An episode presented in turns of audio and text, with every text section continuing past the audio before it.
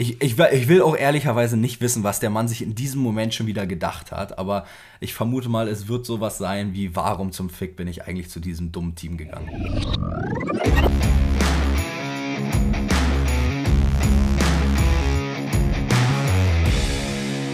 Ladies and Gentlemen, herzlich willkommen zurück zu einer brandneuen Episode des Undercut Podcasts. Wir haben Race Week erneut nach dem letzten Wochenende. Es war Ungarn.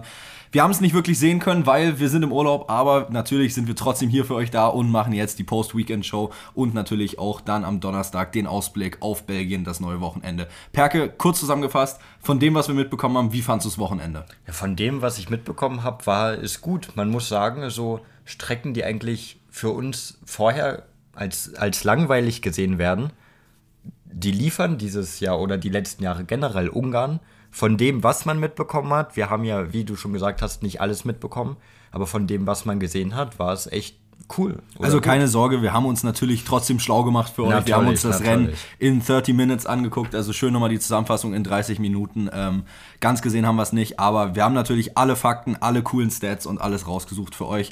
Ähm, und deshalb würde ich gleich mal vorschlagen, fangen wir doch direkt mal an beim Start ja. vom Rennen. Und zwar, wir haben gesehen, Lewis Hamilton hat am Samstag sich überraschenderweise die Pole mit drei Tausendstel vor Max Verstappen geholt. Zum Qualifying noch ein kurzer Fun Fact. Es war tatsächlich innerhalb der Top 10 das engste Qualifying, das es jemals gab, zusammen mit Brasilien 2003 mit 0,577 Sekunden, die die Top 10 getrennt haben. Also das engste Qualifying mit aller Zeiten. Das ist schon cool. Und das nächste musst du dazu sagen, wir hatten diese Saison zum ersten Mal in der gesamten Formel 1 Geschichte vor ein paar Rennen, dass P1 und P20 unterhalb von einer Sekunde getrennt waren im Qualifying. No. Das gab es ja auch. Also wir sehen, eventuell die Regulations funktionieren. Ja, vielleicht liegt es auch einfach an der Strecke, weil da Red Bull nicht das dominante Team war, im Qualifying zumindest auf eine Runde gesehen, die sie auf anderen Strecken sind. Ist richtig, aber vor allem jetzt bedenke mal, wenn man überlegt, nächste Woche ist Belgien und wir wissen, wie gut der Red Bull die letzten Jahre in Belgien war und die lange Camel Straight mit dieser DRS-Graden, ich oh. glaube, das könnte ein ziemlicher, das könnte ein ziemlicher Punkt werden für Red Bull, wo man nochmal so ein Ausrufezeichen setzen kann. Ja, dazu habe ich auch einen TikTok tatsächlich gesehen, wenn Verstappen das eine Jahr äh, von P, was war es, 13, 14 oder von weit hinten jedenfalls gewonnen hat, immer noch mit 20 Sekunden Vorsprung. Was macht er dann jetzt dieses Jahr von P1 im besten, mit Abstand besten Auto? Ja. Der gewinnt ja. mit einer Minute Vorsprung. Bin aber auch sehr auf den Williams gespannt, weil der auch so oh ja, ein äh, rutschiger oh ja. Aal auf der Geraden ist und so gut wie kein Drag hat. Ja. Sehr gespannt. Aber zurück zum eigentlichen Rennwochenende. Genau, darüber, reden wir, nächste. darüber reden wir nächste Folge. Genau, genau, genau. Ähm, wir haben gesehen, Hamilton hat sich die Pole geholt mit 3000 vor Verstappen. Ich glaube, das war für alle so ein bisschen eine große Überraschung, als wir das dann gesehen haben. Ja. Und dann zum Start vom Rennen. Hamilton auf Pole, Verstappen dahinter und dann McLaren dahinter. Ähm, Hamilton es verkackt, ne? Also ja, das, das ist eigentlich unbekannt, weil Hamilton ja eigentlich historisch gesehen ein echt guter Starter ist und gerade bei den Starts wirklich ähm, auch Plätze gut macht. Und das fand ich sehr überraschend, dass Hamilton den Start dann doch, ähm, naja, ich sag mal, so vergeigt hat. Ja, der war echt nicht gut. Am Ende der ersten Runde war er dann, glaube ich, auf Platz 4. Genau, drei Verstappen Plätze ist, verloren. Verstappen ist vorbei, beide McLaren sind an ihm vorbei. Piastri also, auf 2. Piastri auf 2, ja. Oh, ähm, der Mann ist so gut, wirklich. Der ist ehrlich richtig gut. Aber Lewis, kein guter Start. Das Rennen lief dann auch so generell so lala. Also das, was er im Qualifying gut gemacht hat, das hat er im Rennen schlecht gemacht. Ja, aber wo wir gerade beim Start sind, musst du natürlich auch ganz klar dazu sagen, wer auch einen absolut schlechten Start hatte, aber dafür seine beste Qualifying-Performance all time hatte, Guan Yu Zhou, deine Überraschung des Wochenendes, hat es so gut gemacht im Qualifying, P5, und hat dann das Auto fast im Anti-Stall abgewürgt. Ja, im, im Qualifying sah es wirklich so aus, als ob meine Prediction so zutrifft wie noch nie eine Prediction von Vor allem auch Science, hat. Science auch ausgeschieden im Q2. Deine Predictions waren on point bis ja. zum Qualifying. Ja, und dann, was Joe da gemacht hat, einfach Anti-Stall reingehauen. Und dann war da gar nichts. Gefühlt fünf Sekunden stand er dann erstmal, nachdem die Lichter ausgegangen sind. Und gut, das ist ein bisschen over, äh, übertrieben, ja, aber. sagte ich gefühlt. ähm, und dann wurde es ja nicht besser. Also direkt nach der ersten Kurve war ja eigentlich schon wieder fertig. Und ich habe ja, ich hab ja schon in der Episode vor dem Wochenende gesagt, es ist wieder Zeit für Bottas Bowling Alley. Es war nicht Bottas, aber er hat seinem Teamkollegen und Schüler fleißig geholfen und hat Bottas Bowling Alley in Joe's Bowling Alley verwandelt. Richtig, Joe ist dann Daniel Ricciardo schön hinten raufgefahren und der ist dann, der hat dann schön die Alpinen mitgenommen. Meine Überraschung des Wochenendes. Na, das lief auch gar nicht. Ging komplett nach hinten los. Also in den ersten Trainingssessions sahen die Alpinen noch wirklich ähm, gar nicht mal so schlecht aus. Ähm, aber das ist das zweite Double DNF, ne? Das musst du auch ja. mal so sehen. Und das ist für Alpine jetzt eine wirkliche Krise, in die die kommen, weil die damit dann ein wirkliches Problem irgendwo auch mal endlich haben. Ähm, und das musst du einfach beheben. Und aktuell sieht es nicht gut aus. Vor allem, wenn du mal zurückguckst in Silverstone. Ich hatte es ja gerade gesagt, das ist das zweite Double DNF und es ist sogar das zweite in Folge. Das heißt, Alpine hat im Vergleich zu McLaren und in, allen anderen. In Australien hatten sie doch auch eins. Stimmt, in Australien hatten sie auch schon eins. Also, das ist jetzt dann saisonübergreifend, das, äh, nicht übergreifend, diese Saison das dritte Double DNF und das zweite in Folge.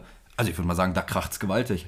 Da kracht es ganz, also da kracht es wirklich ganz gewaltig. Ähm, und das ist ja jetzt auch nicht irrelevant, dass die mal delivern, weil die sind im Kampf mit McLaren, auch wenn die gerade sehr krass wegziehen, die sind in diesem Mittelfeldkampf, wo alles eng ist und da kannst du dir einfach sowas nicht leisten. Nee, absolut nicht. Und genauso hat auch, glaube ich, viele gewundert, was Ferrari dann im Rennen gemacht hat. Und zwar Ferrari Start, okay, ist halt jetzt nicht Weltklasse gewesen, war aber auch nicht ewig kacke. Ähm, und dann aber Sainz auf dem frischeren Reifensatz, beziehungsweise auf dem weicheren, mit dem soften, Leclerc auf dem Medium, wenn ich mich recht entsinne. Und warum genau Ferrari dann so lange gebraucht hat, um da mal eine Teamorder zu sprechen und die beiden zu tauschen, das habe ich nicht ganz verstanden.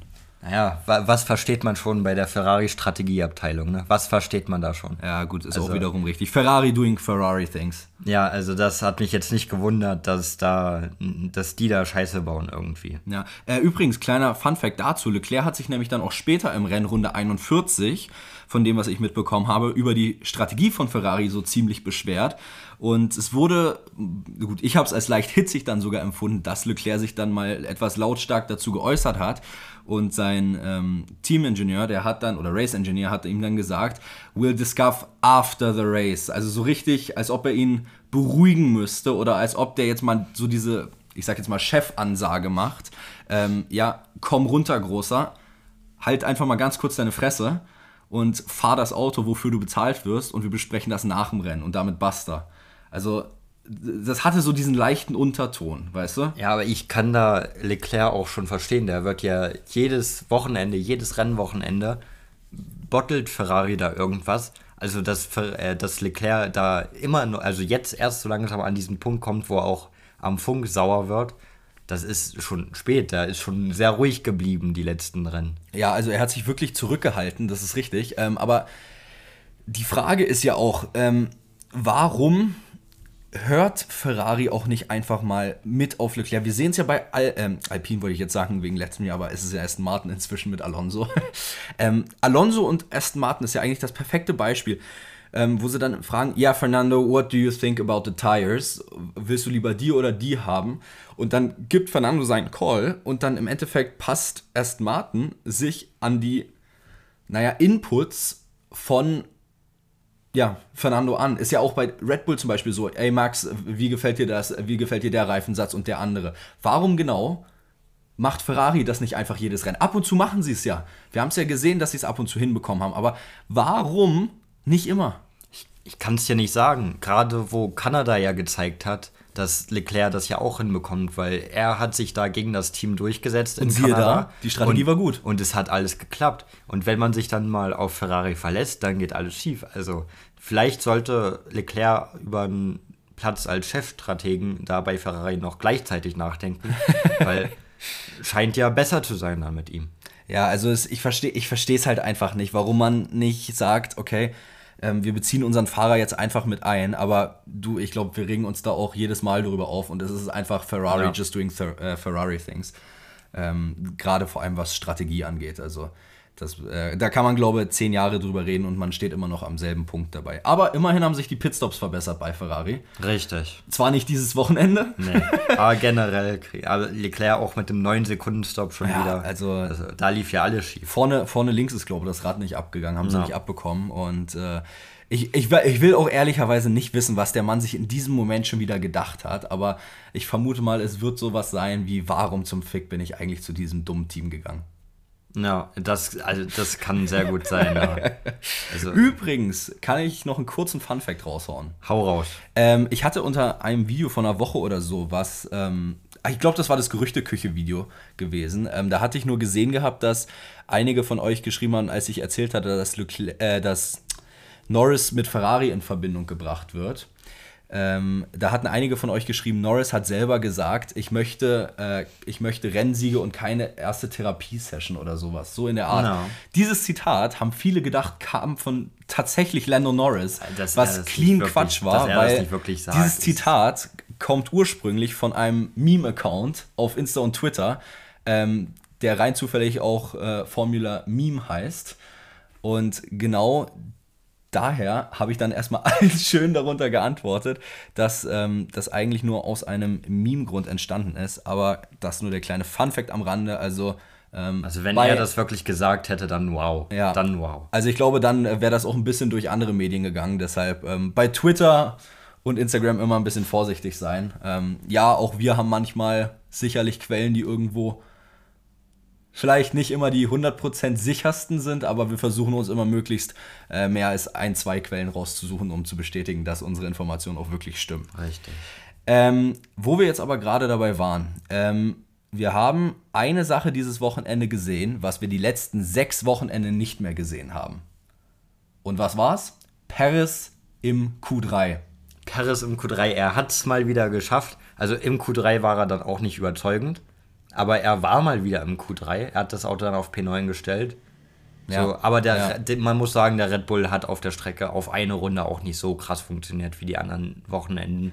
Und du musst dazu sagen, es gab von allen Seiten, von allen Leuten ganz große ähm, Ankündigungen, dass wenn es ein Wochenende gibt, wo Red Bull wirklich Gefahr laufen könnte, ähm, nicht zu gewinnen und von einem anderen Team abgelöst zu werden, dann ist es Ungarn. Weil Ungarn so gut wie keine DRS-Zonen hat, bis auf die kurzen. Gut, die Startziele ist jetzt nicht die kürzeste, aber gerade aus dem letzten Sektor mit diesen Kurven, da ist der Red Bull nicht ewig stark drin. Ähm, gerade daher kamen diese Sorgen. Und man hat es gesehen, die Pole wurde nicht von einem Red Bull geholt und das Mercedes-Upgrade hat halb funktioniert, weil Russell ist im Q1 rausgeflogen, während Hamilton die Pole geholt hat. Aber deshalb war das die große Sorge. Und genau da komme ich aber auch eigentlich zum Punkt gerade, denn wir haben Paris endlich mal wieder zwar im Q3 gesehen, trotzdem 9., 10. gewesen irgendwie, glaube ich. Genau, ne? Neunter. 9. Und Russell im Q1 direkt rausgeflogen. Ähm, der war 18. wenn ich mich nicht irre. Und beide in den Top 10, beziehungsweise Top 6 sogar. Russell 6. und Paris 3. auf dem Podium. Also richtig, richtig gute Rennpace von beiden. Ja, beide gute Recoveries geleistet. Ich glaube, bei Perez ist es auch relativ normal, dass er sich im Rennen dann vorarbeitet, dass er sich dann wirklich aufs Podium mal wieder vorarbeitet. Freut mich auch irgendwie für ihn. Der musste die letzten Rennen sehr viel einstecken, auch von uns.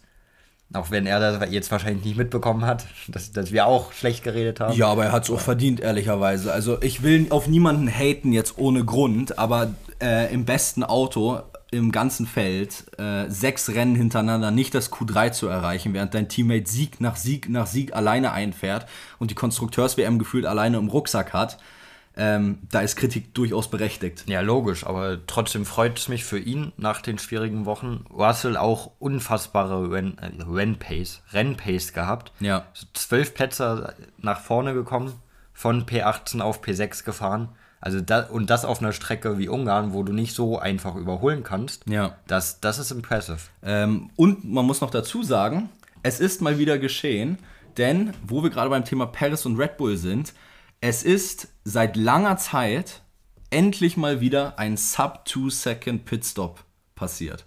Und zwar mit Paris. Paris hat den DHL Fastest Pitstop vom Rennen bekommen mit 1,98 Sekunden.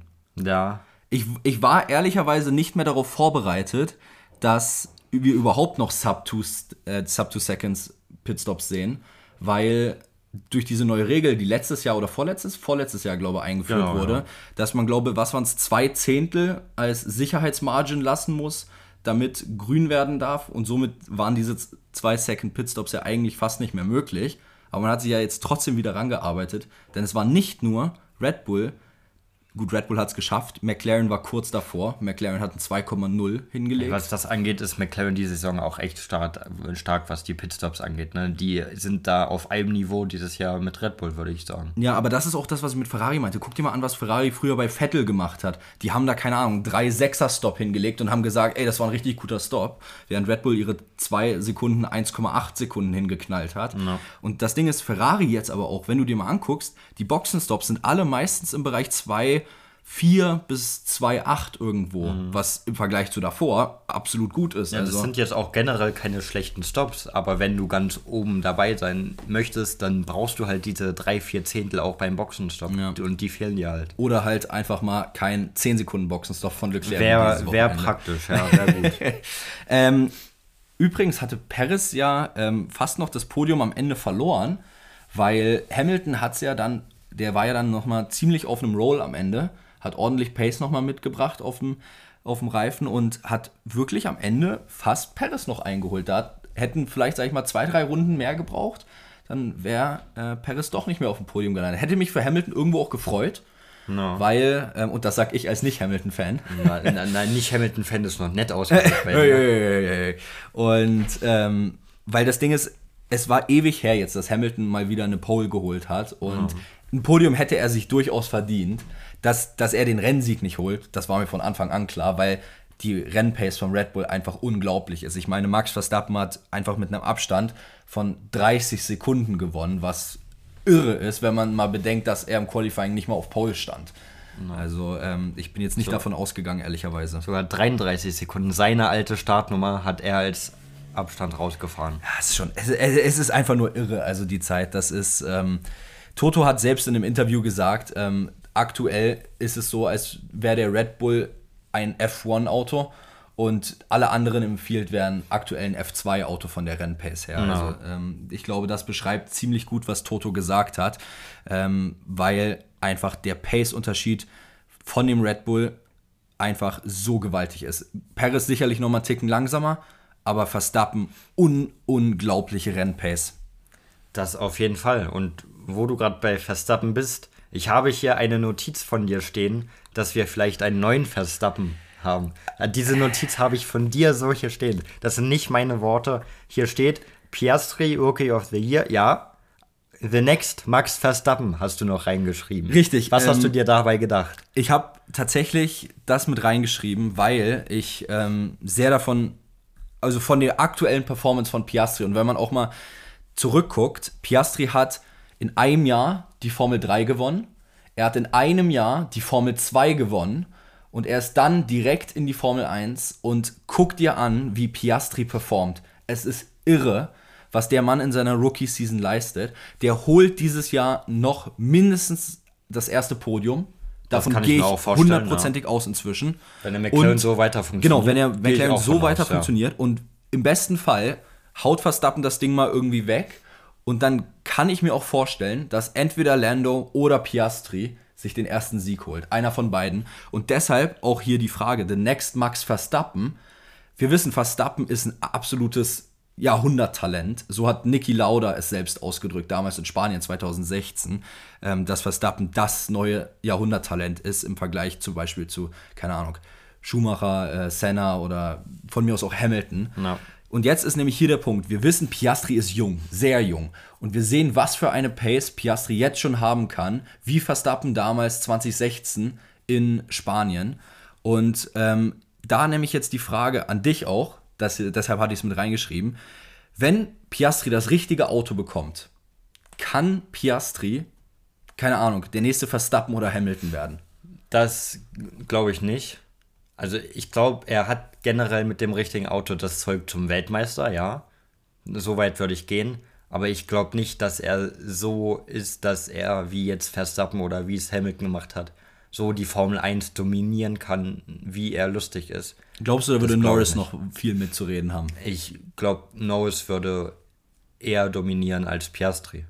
Okay. Ich halte von Norris mehr als Gut, von Piastri. Ist richtig. Also, Auch wenn ja, ich sehr viel von Piastri halte. Ich, das Ding ist, du musst halt dazu sagen, bei Norris, Norris hat viel mehr Erfahrung bis jetzt in der Formel richtig. 1. Piastri ist wirklich jetzt frisch da.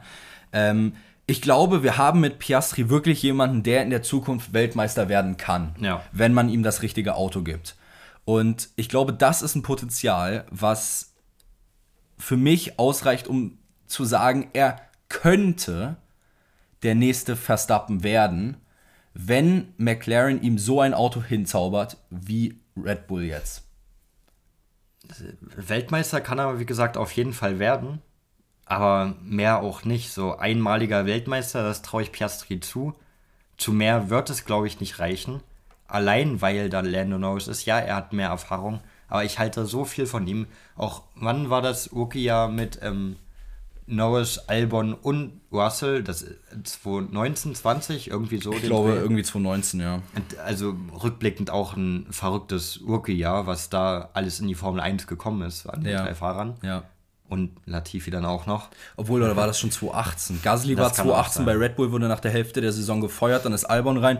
Ja, Albon ist bis 2019. 2019, Ende 2019. Ende 2019 gefahren, aber Perez war. 2020. Nee, nee. Paris war doch erst. Ja, dann war es ja, dann war, dann war es 2020 noch, 2020. wo sie gefahren sind, weil Paris ist ja erst 21 dazu gekommen. Ja. Also von ja. den dreien finde ich auch, dass Norris der beste Fahrer ist, auch wenn das gegen Albono geht. Gegen Albon geht und mit Russell, Russell hat er auch sicherlich Argumente für ihn. Aber auch da halte ich am meisten von Lando Norris. Und ich glaube, dass er, also Lando Norris wenn er am Ende seiner Karriere zwei, drei Titel hat, würde es mich nicht wundern. Würde es mich bei Russell ehrlicherweise auch nicht. Nee, bei auch Albon sehe ich es irgendwie nicht. Nee, Albon wird kein Weltmeister. Also das sehe ich irgendwie auch nicht. Also bei Russell könnte ich mir auch so einen Titel vorstellen, aber so bei Norris würde ich auch vielleicht zwei sehen, aber bei Albon sehe ich keinen, ehrlicherweise. Nee, ich leider auch nicht. Ähm, wo wir aber gerade bei Norris sind, gucken wir uns doch mal grundsätzlich, wenn wir gerade über Piastri auch schon geredet haben, die Qualifying-Performance auch von Norris und die Rennperformance an. Norris wieder auf dem Podium, wieder weit oben im Qualifying, wieder mal eine Trophäe von Max runtergeschmissen. Ja, auch das. das hat er ja auch nicht zum ersten Mal gemacht, das hat er ja schon mal gemacht.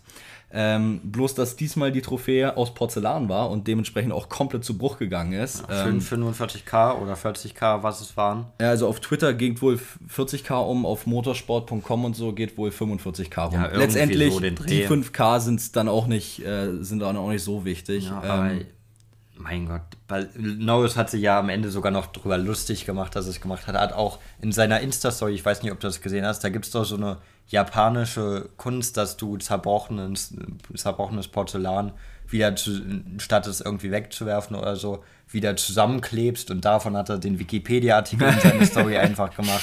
Na, das Ding ist halt, viele, also unter dem Video, was auch gestern wir veröffentlicht hatten dazu, ähm, hatten einige von euch auch so, oder weiß auch nicht, ob das jetzt einige von euch waren oder irgendwelche Randoms, die einfach drunter kommentiert hatten, ähm, geschrieben gehabt, dass Norris dadurch jetzt unsympathisch ist und alles. Das ist Quatsch. Also Verstappen und Norris sind so ziemlich, glaube ich, mit die Best Buddies in der Formel 1.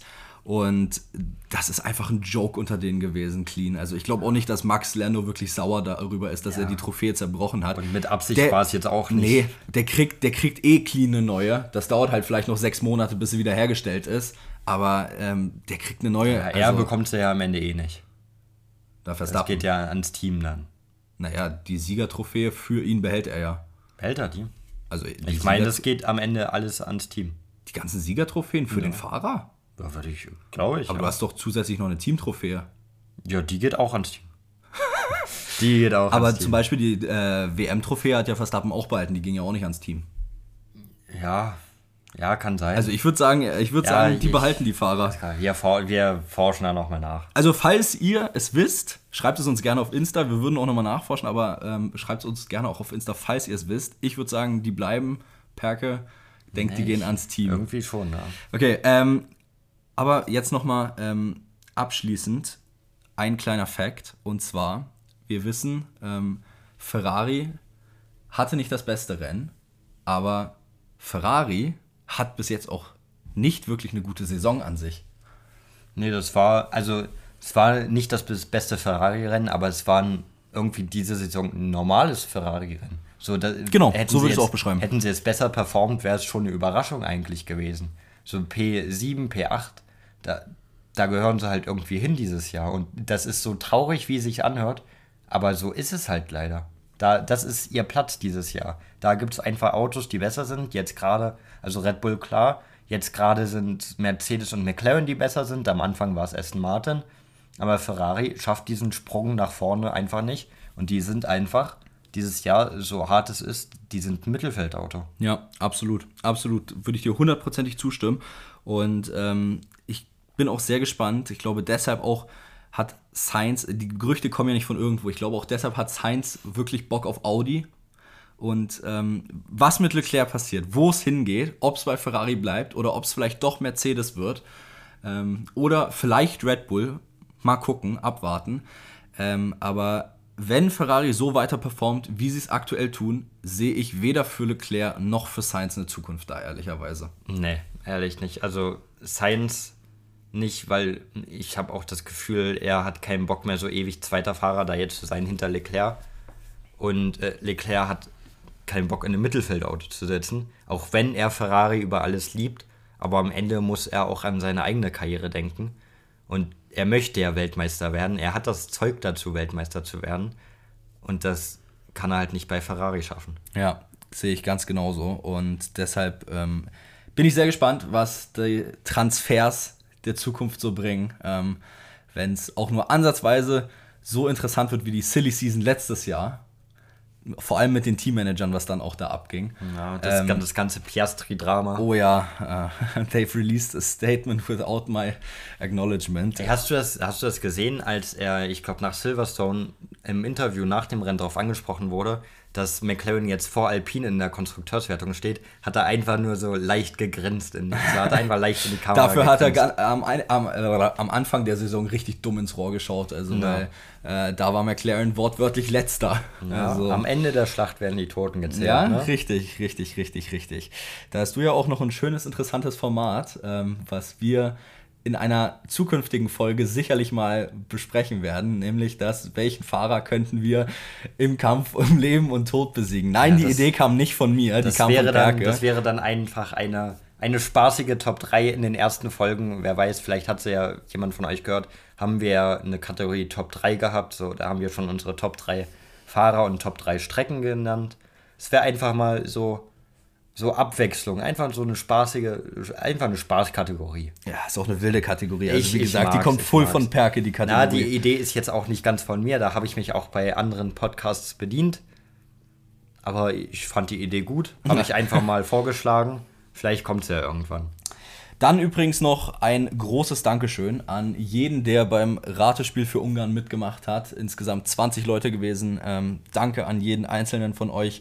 Real Chris mit 5, was auch immer du geraucht hast vor dem Wochenende, damit du so viel richtig hast, schick mir mal, wo du es herkriegst. Ich will es, damit ich wenigstens auch mal ansatzweise es richtig kriege. Das war wirklich sehr Also 5 von 8 ist stark. Props gehen raus. Ähm, also daher großen Respekt dafür. Ähm, genau. Ansonsten eine neue Raterunde für Belgien kommt am Donnerstag wieder. Ähm, da kommt auch die Pre-Weekend-Show für Donnerstag, äh, für Donnerstag sage ich schon, Digga, ich habe ich hab gesoffen, Alter, ähm, für Belgien. Und eine Sache, die wir euch jetzt schon als kleinen Preview mitgeben für Belgien, ist nämlich die Special Livery von Alfa Romeo. Und zwar würde ich euch mal empfehlen, Instagram oder wo auch immer abzuchecken. Ihr findet sicher Bilder dazu. Alfa Romeo bringt für Belgien eine Special Livery mit Kick, dem Streamingdienst. Genau. Und Perke findet sie scheiße. Ich finde sie überhaupt nicht schön.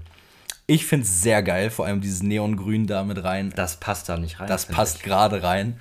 Aber Perk und ich waren ja auch schon bei der äh, pinken Alpine Livery sehr weit auseinander von ja, Meinungen. Die fand ich sehr geil, Perke auch nicht. Liveries sind wir nicht immer einer Meinung. Nee, nicht wirklich. Ähm, aber die, bei der Triple Crown Livery von McLaren waren ja. wir einer Meinung. Ja. Immerhin mal.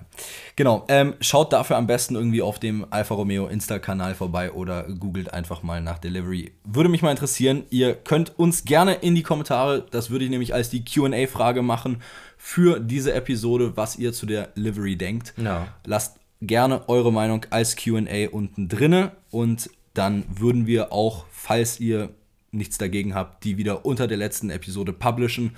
Äh, falls es privat bleiben soll, schreibt einfach dazu, nicht veröffentlichen und dann lassen wir es auch genau. privat. Ansonsten lasst gerne noch eine 5-Sterne-Bewertung da auf Spotify, Apple Podcasts, Amazon Music, Google Podcasts, wo auch immer ihr seid. Ähm, wir versuchen immer, möglichst alle Plattformen zu erreichen. Und ansonsten wünsche ich euch noch eine schöne Woche. Wir hören uns am Donnerstag wieder. Bis dahin, haut rein. Ciao, ciao. Ciao, ciao.